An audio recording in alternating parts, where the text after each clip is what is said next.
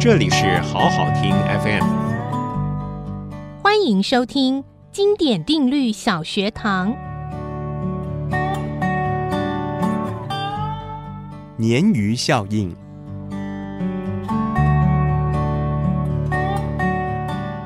任何一种生物如果没有对手，就会变得死气沉沉。同样的，一个人如果没有对手，就会甘于平凡。鲶鱼效应源自于挪威人吃沙丁鱼的习惯。由于沙丁鱼容易在运输途中死亡，于是他们找了一个特别的方法来增加沙丁鱼的存活率，那就是在装载沙丁鱼的水槽中放进一条鲶鱼。鲶鱼是沙丁鱼的天敌，当沙丁鱼发现水槽中有鲶鱼的存在时，它们会变得非常紧张。在水槽中四处游动躲避。挪威人透过这个方法，让沙丁鱼在运输途中保持活动，成功地增加了沙丁鱼的存活率。